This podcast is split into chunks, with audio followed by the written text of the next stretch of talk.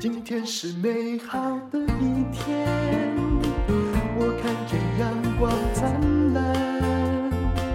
今天是快乐的一天，早上起床。欢迎收听人生实用商学院。现在请到的老朋友吕丽梅，吕、hey, 总你好，戴茹姐好，嗯、各位听众大家好。刚下飞机哦，哦，你真的很忙哎、欸，很冲哦。其实我也说我很忙了，不过你是比我更忙的那种，因为他现在在布局海外市场哦。不过今天我们要来讲的是他最近发生一件事情，我觉得挺有趣的，也就是关于他家里的事情。他告诉我这个主题要叫做“你要永远相信你的孩子”。嗯，对，我觉得这个消息传来的时候，其实比我赚钱或是我布局海外，我更要开心。嗯、其实我看到这个讯息的时候，我是也开心的眼泪掉出来的。怎么说？对。我记得我之前有谈过，我这个孩子从小学习状况不是很好嘛，他动不动会早去学校啊，会有出问题呀。对我，我小一的时候就孟母三迁嘛，三迁的原因是因为还学校老师不接受他嘛，嗯，那他很辛苦嘛，所以我常常要去学校，就是呃，就是要到。要到学校去嘛？怎么样？怎么样？昨天又发生什么事情？这样子。那我当时带着孩子去台大做检查的时候，台大的那个儿童发展啊、心理发展啊，台湾我都去过了。我记得台大医院的医生非常耐心，他跟我讲说：“妈妈，你到学校是不是压力很大？”嗯，我说对，嗯，他说那就对了，连你都害怕去学校，你要想想看你这个孩子每天在学校所承受的压力有多大。你说对了。这句话要发人深省，是，所以他说：“我认为你的孩子没有太大的问题，嗯，他的问题是没有适合他的环境，没有适合他的教育环境，嗯，所以我劝你这件事情，你认真的思考。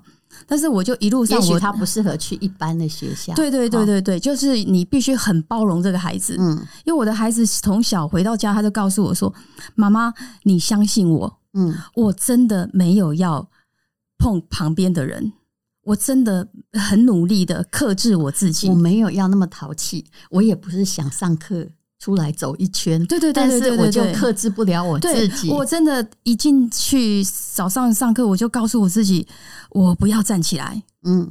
我千万不要站起来，因为他会自己可能要站起来，嗯、可能要转，这样子转一圈这样子。这我能体会，因为我侄子从小也是这样。对，他到很大都还是哦，就是而且他的个性应该那个时代还没有对过动有一些没有认知，对，所以他非常辛苦。他是故意的，对，所以他常常作业回来的时候，我我说为什么这么皱？这个本子怎么会这么皱？你怎么了吗？他说妈妈，老师说我写什么，然后就甩出去嘛。所以他用力甩出去的那整个本子是又脏又皱的，我的眼泪都掉下来。就他就是也无法克制自己的愤怒，对不对？不是，是老师愤怒，是啊，是老师愤怒。老师就是看不懂他在干什么，为什么我教那么多，你还给我写这个样子？是甩出去，真的蛮赶的。对，所以呢，他从小是这样的环境。那那我就换了学校，我被迫换了学校。然后之后一路走来，他的功课也是，反正不要补还好，越补越糟。我也。国小四五年级的时候，人家跟我讲说：“哎、欸，你看那个孩子，你大家可能邻居觉得说，哎、欸，你奶都没得够音呐，然后这囡呐，某上在读册读册读不来，立马没得惯你啊，那哈。那我就觉得说，开心就好，嗯，这个孩子乖，开心就好，就是他听话，好，他很妙哦，他还听你的话，对他听话嘛，哈，他关心这样就好。他说要去补习，好，不补还好，越补越糟。”好，我就给他找了一个数学家教，台大的；我找了一个英文家教，我找了一个什么物理那个念那个什么的生物的。好，因为要要升国中了。嗯，结果本来数学是二三十分，嗯，一补以后变零分。对不起，我笑了。对，所以我说到底在干嘛？我们家是本来二三十分，一补之后还二三十分了，我变零分。嗯，他直接考试给你睡着了。嗯，对，哎。对，他连写都不写了，我说好，那算了，不要了，嗯、就就就不补了。那时候心里都快哭了，说我到底是怎么了，对不对？对，就算了，算了，算了，就不补了。然后就这样子，国中、高中到大学，突然间就是他只有一件事情，就是他学音乐也是比人家慢。我觉得一首曲子可能两次你要过关，三次你要过关，我的儿子会到八次。你是要求天才儿童吗？你以为每个人生下来都马游泳吗？没有，我看他的本事啊。那个我说老师为什么他那么慢？他说他总是记不起来，对，所以他就要八次才能这首曲子再换再那一首曲子。但人家有持续啊，而且他是真心喜欢。真心喜欢这四个字比较重要吧？他是他跟我讲，他到大学才知道他喜欢，他几乎高中毕业到大学才知道说他原来他是喜欢音乐的。这个朋友交了很久，一直很恨他，后来才发现说他不可，他就不能离开他，因为他妈妈要求，所以他就一直在这样的环境，他没有离开他。那我觉得音乐对他可能也是潜移默化。那我前前一阵子我就说，哎，你你在。呃，出去留学啊，人家跟妈妈感情都很好啊。你你这样子突然间走走那么远，然后你又没有每天给我打电话。别人的孩子，留学的孩子，每天都跟妈妈，任何一个时间都跟妈妈聊一下啊，打个电话啊。好啊，妈妈，你吃饭了没啊？你在干嘛？我朋友的孩子都这样子不好意思，你之前如果没有这样，后来还想这样，这不是很奇怪？你缘木求鱼嘛。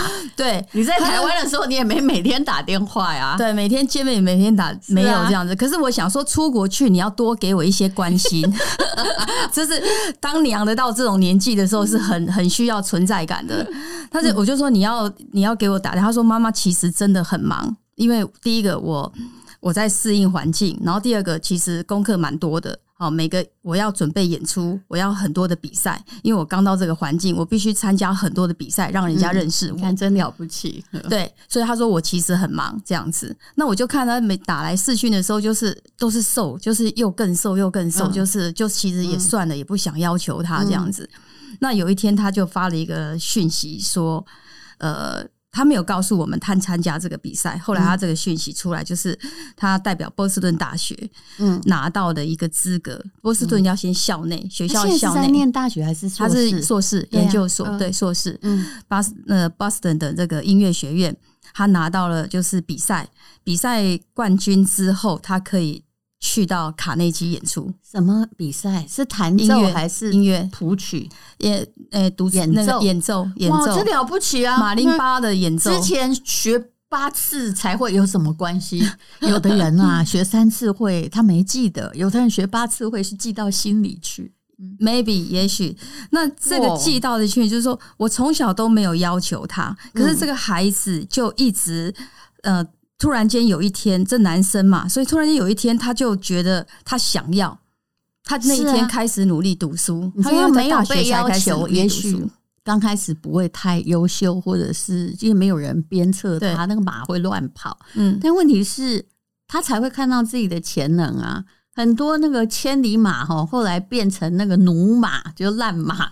其实是因为你前面逼他逼得太用力，他找不到他的长处，他只是按照你的规则，一下就被你搞坏了。嗯、我觉得这可能哦，小朋友从小就是一路挫折，哎，因为他就是一路被嫌弃，他就是一路都表现不好，所以他是他的生活是这样子过来的。嗯，那呃，到了就是。他记得我，他十岁还是十二岁，很小的时候，他问我说：“因为那时候已经开始学音乐了。嗯”嗯，他问我说：“呃，他发现一个表情，就是我去看他演出的时候，妈妈的表情。其实小孩在台上是一直很关注，用眼睛的另外一个余光讨好你的。对，那余光在看看，说我有没有在专心看演出。嗯。”那他那个十岁还是十二岁，他跟我说：“妈妈，你觉得国家音乐厅比较厉害，还是美国的卡内基音乐厅比较厉害？”嗯，我就回答他说：“应该是美国吧。”嗯，美国的卡内基当然是应该是比国家音乐厅厉害。他告诉我说：“那你五十岁生日的时候，我送你一场卡内基的演出。”我都快哭了。哦，那时候十岁。对，那我前去年，请问你五十了没？不不，我去年五十五岁生日，你知道吗？去年五十五岁生日，他过生日，我说：“哎、欸，你妈已经五十五岁了。”但是我记得你的诺言。对，我说我已经五十五岁了，你没有国家音乐厅，没有卡内基，要不然你给我演一场成品，我自己花钱，我自己花钱，我自己找朋友来听，这样总可以吧？嗯，然后他没讲话。他说：“那个要花很多时间准备一场音乐，那个没那么简单，那么简单。”我说：“你，但是你，你，你讲了嘛？这件事情，然后他就没讲话了。啊，那那去年的事情没讲话了。嗯，就今年就就发了一个信，告诉我说他拿到卡内基的演出的这个票了。嗯，那他也没有说，嗯，因为很远一趟路，他也没有说。”我希望你们来或是干嘛的都没有讲，就是要你自己讲啊，啊。对，后来我说我我就想说，哎、欸，奇怪，他没有讲，那那么远，那我到底要不要去啊？要花很多钱。可是那他妹妹就说，妈妈。应该是 whole life 只有这一次，这个妹妹也真的，对，呃，所以呢，她自己妹妹就准备了很多的资料，跟学校讲说，我必须要请假 去参加我哥哥的演出，然后这是一个很重要的演出，他一辈子可能只有这一次在卡内基演出，然后学校说你要提出证明，嗯，好的，原则上我同意你去这样子，就我们就跟他讲说要去，就他就他就也很简单的写说啊，谢谢妈妈。这样子，嗯，对。所以你几月要去啊？一月二十四号。哦，这人生中很重要的一刻，对、嗯、对不对？嗯，其实就是这样子。但是有些孩子就是他就是晚了点，但是他人家找到方向。对我之前一直常说，好学生是有问题，因为我们到这个年纪看到我那些同学都是非常非常就从小很会读书的同学。对可是如果你到了五六十岁之后，你未必很行啊。你一定你不会还在 top。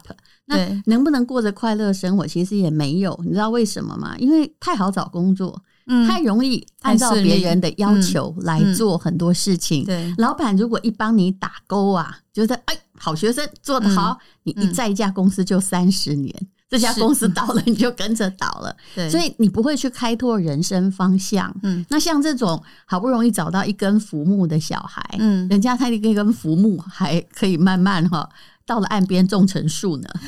对，就是我看也平常他也很安静，结果我也也蛮惊讶，他从大学到硕士，嗯、他福大的大学四年到硕士，嗯、他是唯一班带，他们没有换过班带，就他一个人装做到底。哎，也有你的 DNA 啊，他这个协议中还是有领导人的素质啊。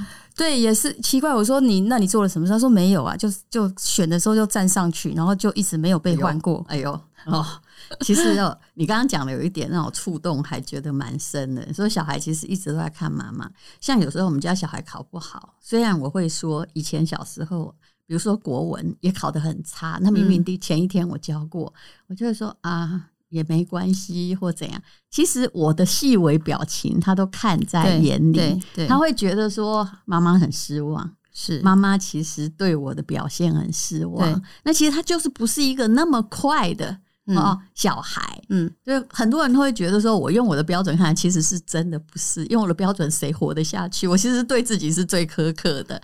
嗯、可是你知道吗？我后来觉得说说，其实我们演技不会太好。嗯，失望有时候就是失望，嗯，但是孩子都看在心里，他很他很关注这件事情。但是最重要的不是你的失望，而是他要找到他的希望啊！他到底喜欢什么？说不定他的天赋也不在语文方面啊，他就是跟你不一样啊，对不对？嗯嗯，我觉得有一件事情可能是小孩子就是。应该是这样说，就像马斯克的母亲讲，嗯、他说：“我的孩子在努力工作人的环境下长大，嗯，所以他知道你越努力。”是好，你就会得到更多的幸运。所以这样的孩子，他不可能不努力，只是可能晚一点开窍，因为他一路上就是看着你是这样子过来的。是，嗯，所以我一直觉得，我们身为一个母亲，我们不是在家里混吃等死，让男人养，或者是在那里摆烂啊，只关心生活细节。你有一天会看到，你有一天你会。那个，但是你的标准是你自己要有的，而不是我们给你的。对，没有，我们叫你追随我都没有用，因为我们毕竟是不同的灵魂。是，所以他真的就是、嗯、就是所谓的呃身教。我觉得他从小他们可能就是这样子看。其实我看到很多像你这种放养养，也没有过度宠爱，嗯啊、也没有过度干涉的，他反而就是你其实只是安静的在努力给他一个他可以发展的空间。有没有提供一些学费？可是这些孩子基本上后来哦，就慢慢慢慢的，他更能找到他自己。这学费你知道吗？他的账我给你看，他的账记得多细啊！他每一分钱 要记得很清楚。对，我跟他讲说，你要记账。如果你今天能你连你自己都养活不了你自己，你不要告诉我说你将来要干什么。所以他是跟我借钱去的。哈哦，你也对，他必须要学这招，他必须要还这些钱，所以他非常的省。他已经用掉你多少？他其实已在波士顿的生活多、哦啊，这个算不清。但是出国去长大，出国开始要开始负债，因为硕士了嘛，对，对他要自己独立了。然后，嗯，目前用了多少，他自己有没有算？说完了还不起，应该不会。他蛮有信心的。他说他要在他要在美国工作之后，把我钱还了，我才再回来。其实，在这个 AI 的时代啊，如果你在美国工作，那个答案就是你不是赚很多，就是赚的很普通。嗯，很少。为什么啊？因为美国需要非常杰出的人才，人才对、嗯，而且这些人才将来都是创意人才。嗯，所以以前的人会说什么学音乐不能当饭吃，学美术不能当饭吃。我认为现在是完全错了。有创意的人就当能当饭吃，是因为你要学会东西去驾驶那个 AI 啊，嗯，是容易的，技术是困难的。对，可是很多基层的技术，像手巧这件事情，嗯。如果你没有特别的创意的话，你一下就被取代了。对，所以要有那个脑袋有灵光的孩子才有前途。对，所以就是环境很重要嘛，多一点刺激，看不同的看不同的东西。对，不要一直在搞，我也不好意思批评什么，就是不要一直在按照教育的所有课纲，假设他有可能的话，不要按照一般人的标准在要求小孩。是的，我其实本来是不赞成他出去读书的。我想说，你你台湾已经硕士了嘛，你为什么又回去拿？已经在台湾念完硕士，他已经念完硕士了，那你为什么还再去拿一个硕士呢？那你念完硕士之后，你是不是？又回台湾工作，那为什么花这两年？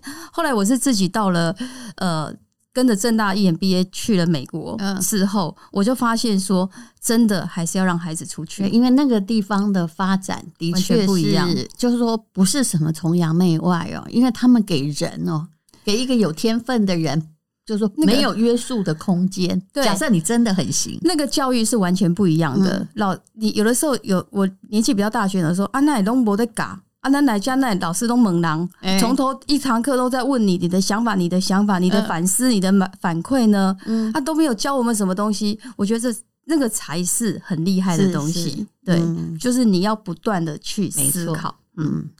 好，那呃，这就是吕丽梅最近发生的就是，哈，恭喜你快要去卡内基了，谢谢。四十年的等待。所以我觉得就是相信，真的对孩子你就是相信、笃定。所以我的孩子也是从小，他说他为什么认为他其实他很不好，很不是说很不好，他就是很逊的时候，嗯，很很逊的时候，我也是从小就告诉他说，因为你很棒，所以别人不懂你。嗯，他是靠着这样子的那一句话活到现在。他认为他自己很棒。你有没有觉得小孩就跟植物一样？有时候哦，就是放错地方了。对，很漂亮的兰花，你如果一直把它放在家里的阳台，让它晒太阳，它也一定哦长得比其他植物差。嗯，所以当妈妈的就是相信，没有其他的。是，嗯，这给我们很好的启示。那最近你也。因为忙嘛，也因为得到了世界八大设计奖项啊。可是你这个是什么奖啊？因为你的东西实在不是用长得好看，或者是是所以款来对，所以得了什么奖？我这个就是呃，从产品，这个是我当时也是感动了一个学校的老师啊，这也是我的儿子介绍的这个老师。对，儿子对你的真的是居功厥伟。对，所以他觉得说，怎么我们用这样子的呃，花这么长的时间去研发一个商品，然后再把一个商品做出来。嗯、所以我就带着这个教授去看我们整个研发的过程跟制造的过程。教授就跟我讲了一句话，他说：“吕总，我帮你从国际的奖项打回台湾。”嗯，对，因为我要走外销市场的时候，其实国外老外对这些东西的认同度。非常非常的高，现在一般市场上行的啊，对对，一般市场上如果说你一个商品拿到一个红点设计大奖，那已经是不得了了，可以大肆宣传。好，再拿到一个美国的 Muse，那也不得了了。可是我是一个商品拿到八个世界级的奖，嗯，等于说我必须感动这八个国家的评审，就是当时我们是把整个台湾的精神用下去打造这一双商品，然后变成商品化。做成一个设计，这个能量铜纤维压力袜蛮好穿的，但是我有一直穿你们的袜子，有时候我有个问题，没有我的 size。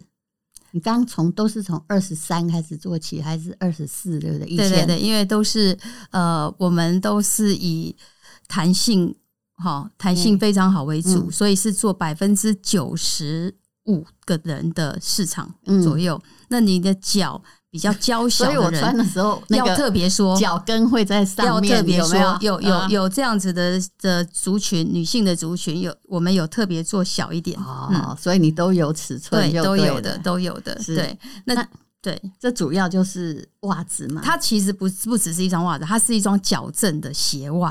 哦、我们把我们把足弓垫，嗯、我们把拇指外翻，嗯、我们把这个阿基里斯腱，我们把这个呃两指两指的那个就是稳定性的功能都在里头，都在里头。我们把铜纤维自己抽成非常非常细的丝合捻在里面，嗯、所以它能够。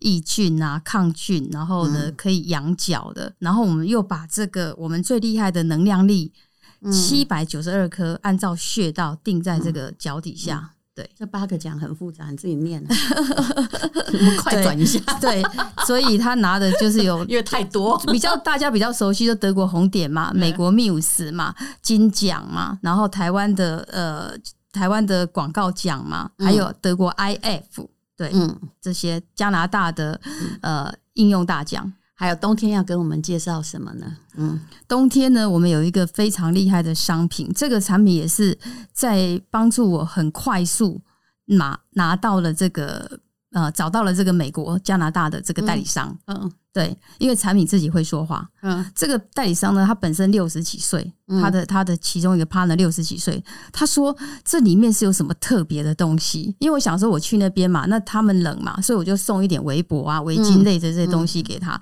结果他一用，我跟你跟各位说，围脖有很便宜的哈。几十块有的你也可以买到一条，对。那它这个是高能量的围脖，里面有褶啊，有这个量子纱的这个功能在里面，所以他一围上去之后，他说他六十几岁，他只要他那天是残血，嗯，做完工作之后，他大概要休息两三天，要躺两三天，就他披上去了，他就发现说怎么二十分钟他没有残血的感觉，他不相信，他第二天去滑雪，嗯，滑完雪之后也是一样。嗯，一定是要酸痛一天的。结果他又把它整个披上去，嗯，然后又一样，二十分钟，他就完全那个代谢掉他的乳酸，就是精神很好。然后再去开帆船一天，第三天他连续试三天，所以他就现在把这个东西放在他们的帆船俱乐部啦，好，然后这这个滑雪中心啊，在销售这个产品。是啊，所以我就说，同样产品哦，我跟你讲，几十块到几万块都有。但是重要的其实还是在，虽然我们通常产品不太能够讲到功能，但最重要的是，请问它带给消费者什么样的感觉，对不对？对，因为产品力就是每每这个跟去年我用的那一条一样吗？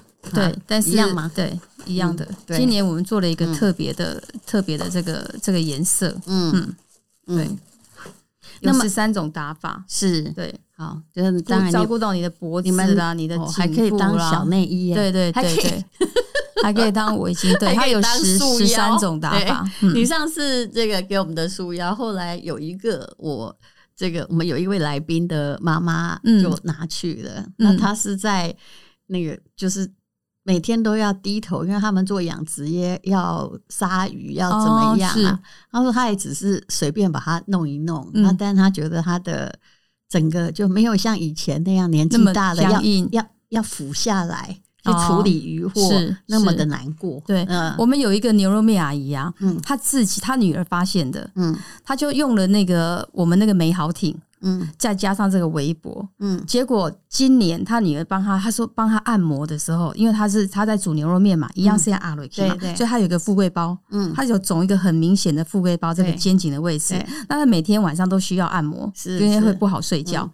然后呢，他女儿今年他就说，喂，你看我女儿发现说我的背那个富贵包平掉了，嗯，就这样子一年下来，日累积下来，就是它的效果就会出现，因为你通了嘛，嗯。你通了嘛？你戴上去之后，整个我最因为它是非常非常小的分子，非常非常小的结构，所以它可以快速的穿透。嗯嗯，你是对，所以你戴上去之后，比如说我们为什么我们洗头的时候说你需不需要热毛巾？哦，我需要热毛巾。那个热毛巾一敷下去，你是不是卷卷个觉得气血就能够通了，嗯、对不对？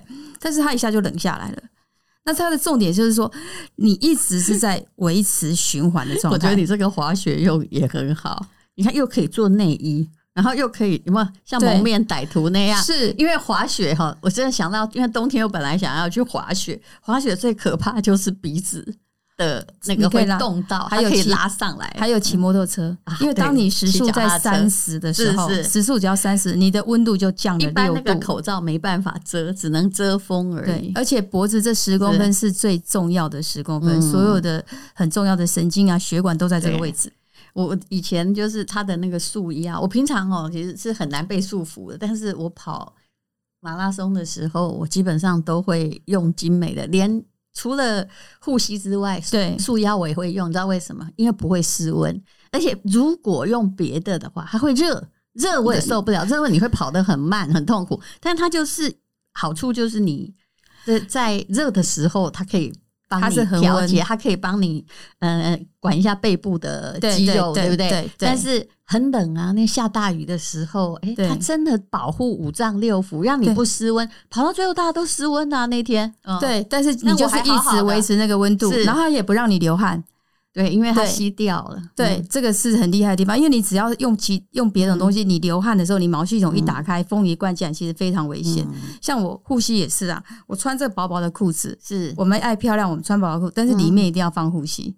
嗯、我我其实没有这么勤快，我但是我运动时候一定会用，因为是有差别的。嗯。嗯，我觉得上了年纪哦，你就是因为你膝盖要用越久，将来我们现在叫壮士代嘛，新四十年代壮士代，以后将来要到八九十岁，你还要用四十年。但我也提醒啊，你如果真的要膝盖好，你的身材哦，不要突然变得很壮硕，再减下来，你的膝盖也还是会受不了。是膝盖好最重要，一定要暖。一定要膝盖那个位置一定要暖，一定要维持它的温度，还有不要让它负重太多。对，我后来发现大家问题在这里。所以，当你现在如果已经是体重稍微重一点的，或是年纪过了五十的所谓壮士代的，你真的就是随时要把护护膝给穿上去。好，那么精美呢，它的全系列的商品哦，那每一次旅丽美来都会有大特价，嗯，而且它都会加送非常非常多的东西。维持七十二小时，就只能短短的，因为真的是全台不是全台全球最优惠，就是在淡如姐这边，因为不然他们会就是超过那个时间，大家就会去追杀他，说为什么我在别的地方买比较贵？那我也跟各位说，很多地方你会听到他买一送一的广告，但是问题是他是原价买一送一，那你就可以知道我们这里有多优惠，只有七十二小时哦。对，好，谢谢丽美，谢谢。谢谢谢谢，要看精美的产品，请看资讯栏的链接。因为今天又可以，今天又可以。